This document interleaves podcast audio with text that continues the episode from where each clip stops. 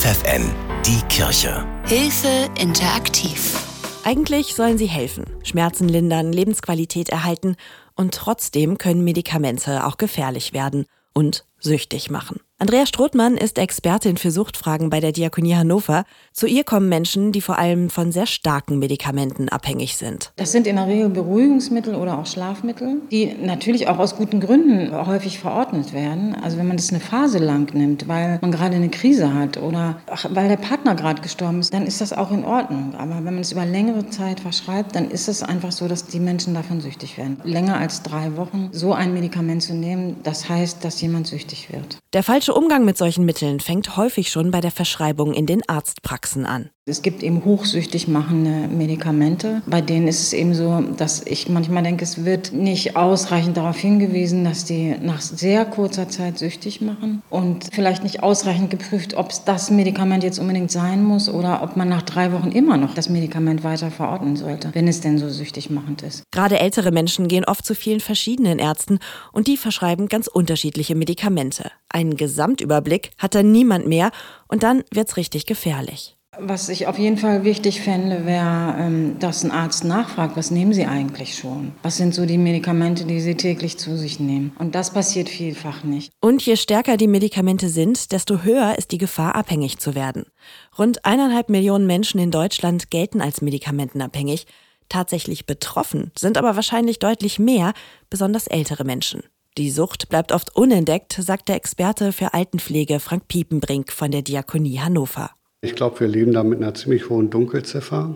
Das heißt, wir haben da einen Lebensabschnitt, in dem eben Menschen gar nicht auffällig werden in dem Sinne, es sei denn, sie fallen im Treppenhaus von der Treppe oder werden bei einem Arzt auffällig, dem, dem das dann letztlich auffällt. Ist die Sucht schon weiter fortgeschritten, verändern sich die Menschen auch merklich. Menschen werden zum Teil apathisch, sie können nicht mehr voll am Leben teilnehmen, ziehen sich zurück. Aber was das Hauptproblem ist, dass sie eben auch weitere körperliche Probleme kriegen. Die Sturzgefahr zum Beispiel steigt erheblich an und es kommt dann eben zu Folgen, die dann bis hin zur Pflegebedürftigkeit führen können. Je älter wir werden, desto mehr Lebenskrisen müssen wir bewältigen. Und wenn das nicht klappt, dann findet man sich schnell in einem Teufelskreis wieder. Das fängt an beim Ausscheiden aus dem Beruf, dass jemand dann eben auch nicht weiß, was er mit seiner Zeit anfangen soll, sich nicht mehr gebraucht fühlt, dann eben auch Krisen mit dem Lebenspartner. Wenn dann da kein entsprechender Freundeskreis ist, äh, in dem man sowas auffangen kann, dann ist der Weg, den Notnagel zu ergreifen, ob es das Glas Alkohol ist oder ein Medikament, passiert. Der Weg in die Medikamentensucht passiert oft schleichend.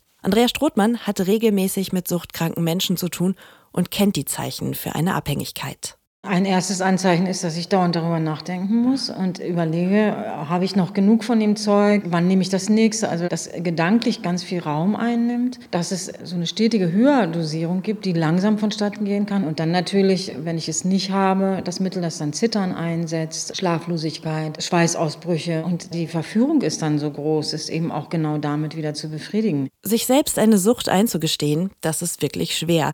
Sie von außen zu erkennen, ist aber mindestens genauso kompliziert. Auf ein paar Anzeichen können Angehörige und Freunde aber achten. Häufige Stürze, es liegen viele Medikamente rum und eben, dass jemand nicht mehr am Leben teilnimmt. Also bei Medikamentensucht ist das ganz auffällig. Wenn man vor allem von Beruhigungs- oder Schlafmitteln abhängig ist, dann ist das einfach verbunden damit, dass man irgendwo im Sessel sitzt und nicht mehr richtig teilhaben kann. Und deswegen finde ich, dass es sich lohnt, bis ins hohe Alter nochmal zu schauen, kann man das reduzieren und so weiter. Die Betroffenen kommen selten selbst auf die Idee, sich Hilfe zu holen. Eine Medikamentensucht fällt deshalb oft nur zufällig auf. In der Regel ist es so, dass die Angehörigen kommen und sagen, also da liegen so viele Medikamente rum, das kommt mir irgendwie spanisch vor. Oder dass vielleicht auch mal eine Pflegekraft ähm, einen Angehörigen anspricht und sagt, Mensch, der wird gar nicht mehr richtig wach, der Mensch, was ist da eigentlich los? Aber die Menschen selber kommen nicht in die Beratungsstelle. Suchtberaterin Andrea Strothmann von der Diakonie Hannover bietet eine Beratung für Betroffene an und weiß, dass die Sucht auch gerade für Angehörige belastend ist. Also Angehörige haben ja dann immer so die Hoffnung, sie können helfen, indem sie das Zeug verstecken und ach weiß der Kuckuck was machen. Das funktioniert aber alles nicht. Also das Einzige, was funktioniert, ist, wenn ich selber die Motivation habe und natürlich auch mal gucke, welche Lücke füllt eigentlich dieses Suchtmittel. Also was ist das, was mir fehlt in meinem Leben, wenn ich so einsam bin, was kann ich dann machen? Also gibt es eine Gruppe, der ich mich anschließen kann oder so. Ist dieser erste Schritt gemacht, sollte man sich unbedingt auch medizinische Hilfe holen. Gut ist es dann zum Beispiel auch als Angehöriger mal mit einem Arzt ins Gespräch zu kommen und zu sagen, Mensch, ich stelle hier fest, diese ganzen Medikamente nimmt meine Mutter oder meine Oma. Können Sie mal mit mir zusammen gucken, was ist das eigentlich alles und was davon könnte dazu beitragen, dass Oma so derart apathisch ist? Und haben Sie eine Idee, was man da machen könnte? Bei besonders schweren Fällen hilft dann nur noch eine Behandlung im Krankenhaus, sagt der Experte für Altenpflege Frank Piepenbrink. Also manchmal ist es wirklich erforderlich, auch äh, klinische Aufenthalte dann mit in den Blick zu nehmen. Das kann auch ein längerwieriger Prozess sein. Wir erleben ganz oft auch in Rehabilitationskliniken, dass Menschen dort einen wesentlich ja, besseren Allgemeinzustand erreichen, wenn man einfach die Medikamente reduziert oder auch weglässt. Der Weg aus der Medikamentensucht ist lang. Wo es Hilfe und Beratungsstellen bei euch vor Ort gibt, wissen unsere Diakonie-Experten. Hilfe at hilfe-interaktiv.de Die Kirche bei FFN.